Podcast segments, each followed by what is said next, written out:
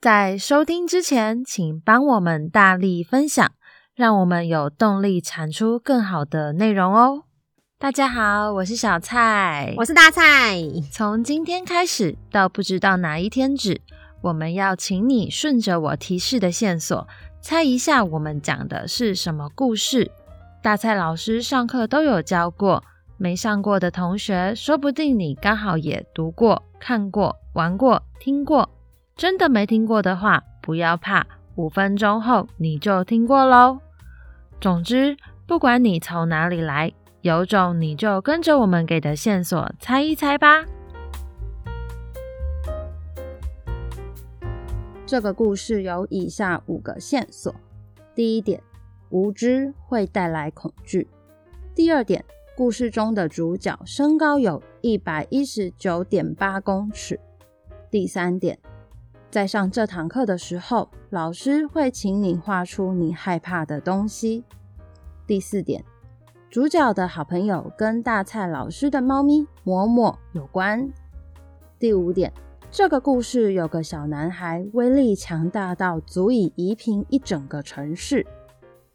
以上就是今天主角的五个线索。如果你猜对了，记得要来跟我们说。我们来请大蔡老师揭晓吧。好的，谢谢小蔡老师给的清楚的提示。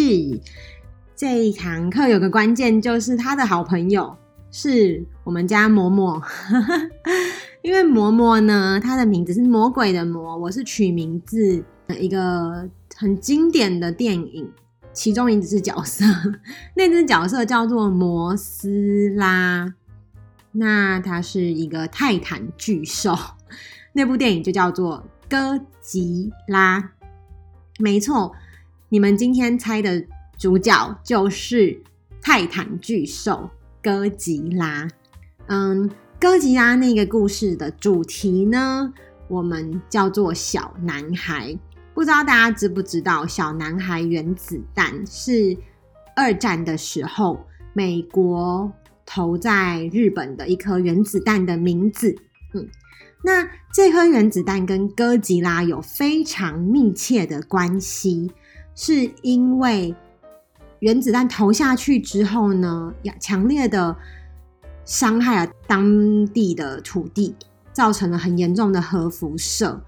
这就是为什么后来日本会有这样的电影，以哥吉拉的形象来讲述人类对于核能的恐惧啦。嗯，所以。很多人都以为哥吉拉是坏蛋，泰坦巨兽会攻击大家。其实哥吉拉在电影里面是好的，是说最近又要上一部电影是哥吉拉大战金刚。我怎么感觉我小蔡选这个主题好像在做夜配？然后我大概又要又会去看了。这个故事有一个小男孩威力强大到足以夷平城市，所以就知道这个小男孩是谁。他是原子弹，是真人真事哦。这堂课老师会请你画出你害怕的东西，因为。我们在这堂课其实在探讨的东西是恐惧，所以后面会有很多范文跟恐惧有关。那哥吉拉的存在其实是人类恐惧的样子，人类害怕的东西，他们把人类内心对于恐惧的东西具象化，变成一只怪兽。我们在讲人类恐惧的样子的时候，大家就要画出内心恐惧的东西。最后呢，上完哥吉拉再跟他们说。你们可以把这个你内心的东西去对照，你说不定也可以把它变成一部电影、一个游戏，就是你的以后未来是创造力无限的。嗯，好啦，那我们来听听看学生怎么介绍哥吉拉的。好了，好，这个是于轩写的。他说，哥吉拉跟摩斯拉是好朋友，他们喜欢吃核能补充能量。每天都在广岛玩小男孩原子弹，造成广岛居民的困扰。这边是他瞎讲的啦，应该是说，因为小男孩原子弹投下去，才造成他们才会让他们出现。OK，有一个人叫朱四郎，他想更了解哥吉拉。朱四郎不像其他人对哥吉拉十分畏惧，事实上。哥吉拉会出现，是反映了日本人对核灾的恐惧。怪兽就是人的恐惧阴暗面。我们应该要了解这些怪兽，才不会害怕它。这也是一开头小蔡老师给的线索：无知带来恐惧。其实所有的东西，当我们不了解的时候，都会下意识的感到害怕或是恐惧。嗯，好的，那你就会因为这样子而排斥它。那里面的秦泽朱四郎博士，他就去了解哥吉拉之后，发现事实上他是不会伤害人类的，甚至他还会保护这个地球。嗯，所以其实哥吉拉它不是纯粹的怪兽电影，它背后有蛮深刻的寓意的。我们那个时候上哥吉拉，是因为我们在讲妖怪文学，然后讲到了很多故事里面的妖怪，他们其实存在的意义。刚好去年《鬼灭之刃》也很红嘛，所以就把它带进来。好，那我们要讲无知带来恐惧的话，我就想念一下晴雨讲的，他用这个题目当做一篇文章，在探讨无知带来恐惧的概念。好，他说。人类是一种既自私又矛盾的存在，每个人都不例外。比如，明明知道开冷气会带来地球暖化，可是如果不开冷气的话，就会热得受不了。又像是明明知道开车排放废气会污染大自然，但又不想走路，怎么办？这段我觉得我中好多枪。嗯，在一九四五年八月，美军在日本投下了一枚叫做 “Little Boy” 的原子弹。当时有七万人死于原子弹，还有大量的人死于放射引起的癌症。后来侥幸活下来的人都非常恐惧核武器。人们因为无知而带来恐惧，就像哥吉拉。人们觉得他的外表很恐怖，但其实哥吉拉内心并不是那么的邪恶。哥吉拉在电影隐喻的其实是核能。人们一直说要保护地球，但是很少人做到。还有些人因为无知而大肆的破坏海洋，像是垃圾被遗忘在海滩上，工厂排放的废水被流到海里，大量的捕捞渔获让海洋生物灭绝。这些现象都会严重破坏自然生态。因为无知而带来恐惧，因为无知而带来破坏，甚至因为无知而带来毁灭。我希望人类可以知道环保的观念，并且能尽力执行。哇，晴雨那时候是刚升五年级，可以写出这么多我们上课的素材，然后点出了人类如何因为无知去破坏世界，人类如何因为无知而误会了哥吉拉，人类因为无知造成哥吉拉出现。其实这是环环相扣的，因为战争而制造了核武器。因为核武器而出现了哥吉拉，因为哥吉拉而恐惧，最后又想要用武器消灭哥吉拉，这就是这部电影在探讨的。有时候，最后这一切回归都是人类的贪婪，人类的自私。嗯，那人类到底是不是真的无知？我觉得这也是蛮有意意思的议题啦。嗯，好啦，那再来呢，我想要跟大家分享的是五年级的逸轩，他在上完这堂课的时候呢，他写了我最害怕的事。他用了我们标准的开头法，每个人都有害怕的事，我也不例外。我最害怕的事情是死亡，因为我会对未知的事物感到恐惧。每次想到死亡，就觉得我被永远关在一个黑暗的角落，再也见不到大家了。哦，我也是，我也超怕死的，哈哈，我超懂这一篇的。也许现在的我还无法勇敢面对死亡，只要一想到死亡就全身无力。但我知道。每个人终有一天都要面对死亡，所以我应该要好好的理解死亡的意义，了解它，才不会被因为无知带来的恐惧给摆布。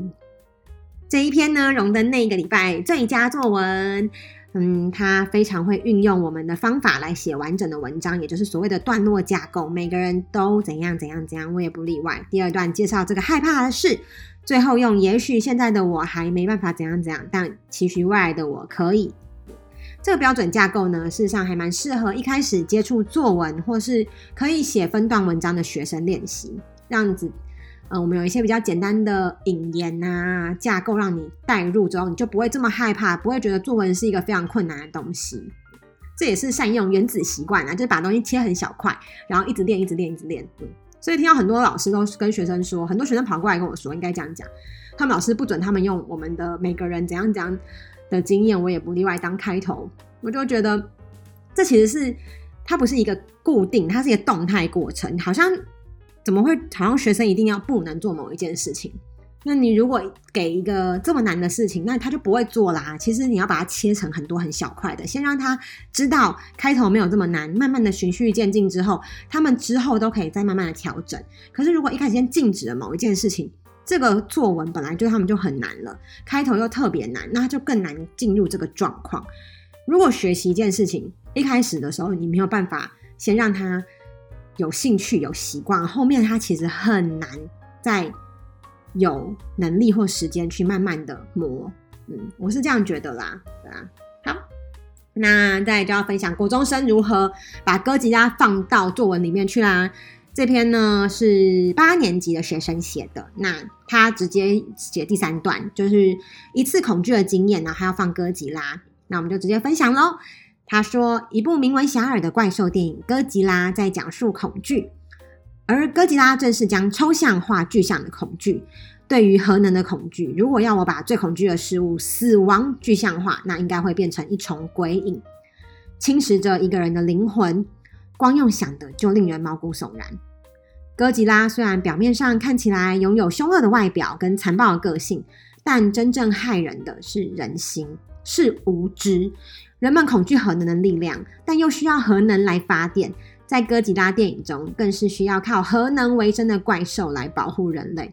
排斥核能又离不开核能，真是矛盾。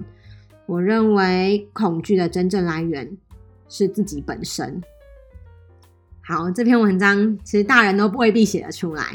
你可以想一下，你恐惧的是什么？那它召唤了你内心的什么？嗯，有时候你恐惧的就是你最不想面对的，或者有时候你武装的也是你逃避的事情。嗯，那然后呢，要分享一篇比较完整的一次恐惧的经验，是七年级的佑星。那佑星这篇就写得非常完整，他如何去把哥吉拉放入这个文章里面呢？那如果你今天是想要完成一篇长篇作文的学生，你就可以听听看，对，相信可以带给你很大的帮助。好，第一段呢，他说恐惧，一颗通往成功路上的绊脚石；恐惧，一个将人心囚于黑暗囹圄中的恶魔。恐惧是每个人一定要克服与面对的难关。我最恐惧的一次经验是我国小六年级时跟同学上游泳课，教练教我们蹬墙漂浮。轮到我做动作时，我表现得非常好。漂到后面时，我却忘了怎么站立。我在水中不知如何是好，手和脚又是拍打又是踢，只觉得我身体一直往水底沉。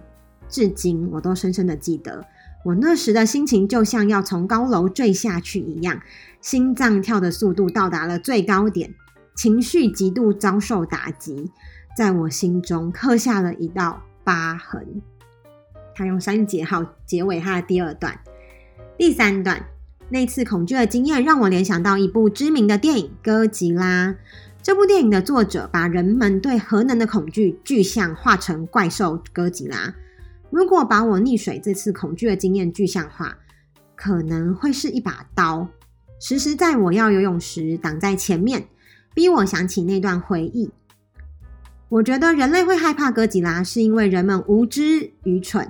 令人恐惧的根本不是哥吉拉，而是人们自己的愚昧与无知捆绑住了世界。人类自己制造武器破坏地球，又靠以核能为生的怪兽保护自己，这是多么的矛盾呐！在哥吉拉的故事中，我才深深体悟到，人会因为对未知事物的不了解而被自己的心魔困住。有时候是被一两次失败的经验捆绑，有时候是被想象中的妖魔鬼怪遮蔽双眼，致使无法前进。或许。有一天，我也能好好看待挡在我前面的那把无形的刀，先了解自己害怕的到底是什么，再慢慢想办法跟它共处。也许现在的我还无法把自己的恐惧完全具象化成像哥吉拉那样的一个角色，但我会好好的去了解并厘清。为了过了这么久的时间，我还是同样惧怕游泳。我相信。经过时间的慢慢累积，总有一天我可以顺利的直视我心中的恐惧，并学会与它共处。好啦，如果你想要写一篇像这样子完整的文章，你其实唯一的方法就是练习，因为用心真的很努力练习。第一段名词解释什么是恐惧，第二段个人经验，第三段他放了歌集啦。结尾也许现在的我无法怎样讲，但期许未来的我可以怎么样怎么样。念到一半的时候，我突然间想到催狂魔，哈利波特里面的催狂魔其实也是一种人类恐惧的样子。我们不一定要。克服内心的恐惧，因为它是存在的。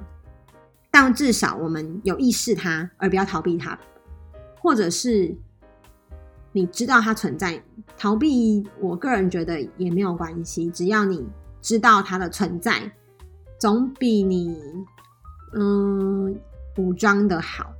我是这样觉得。但是如果这就是人生，你要武装它，就是你的人生课题。嗯。也没有什么对跟错啦，其实就是去把这件事情讲出来、写出来、说出来。最后，我们就在讲说，写作也是一种自我疗愈的过程，就是因为你去写的时候，你会产生一些想法，那你可能可以获得解放。嗯，希望大家都可以好好的跟自己内心的恐惧相处。我们下集见。我们每天早上都会更新一集，有种你来猜。如果猜到答案的话，欢迎留言和我们分享。喜欢的话，也别忘了订阅我们哦。有种你来猜，大家明天见，拜拜，拜拜。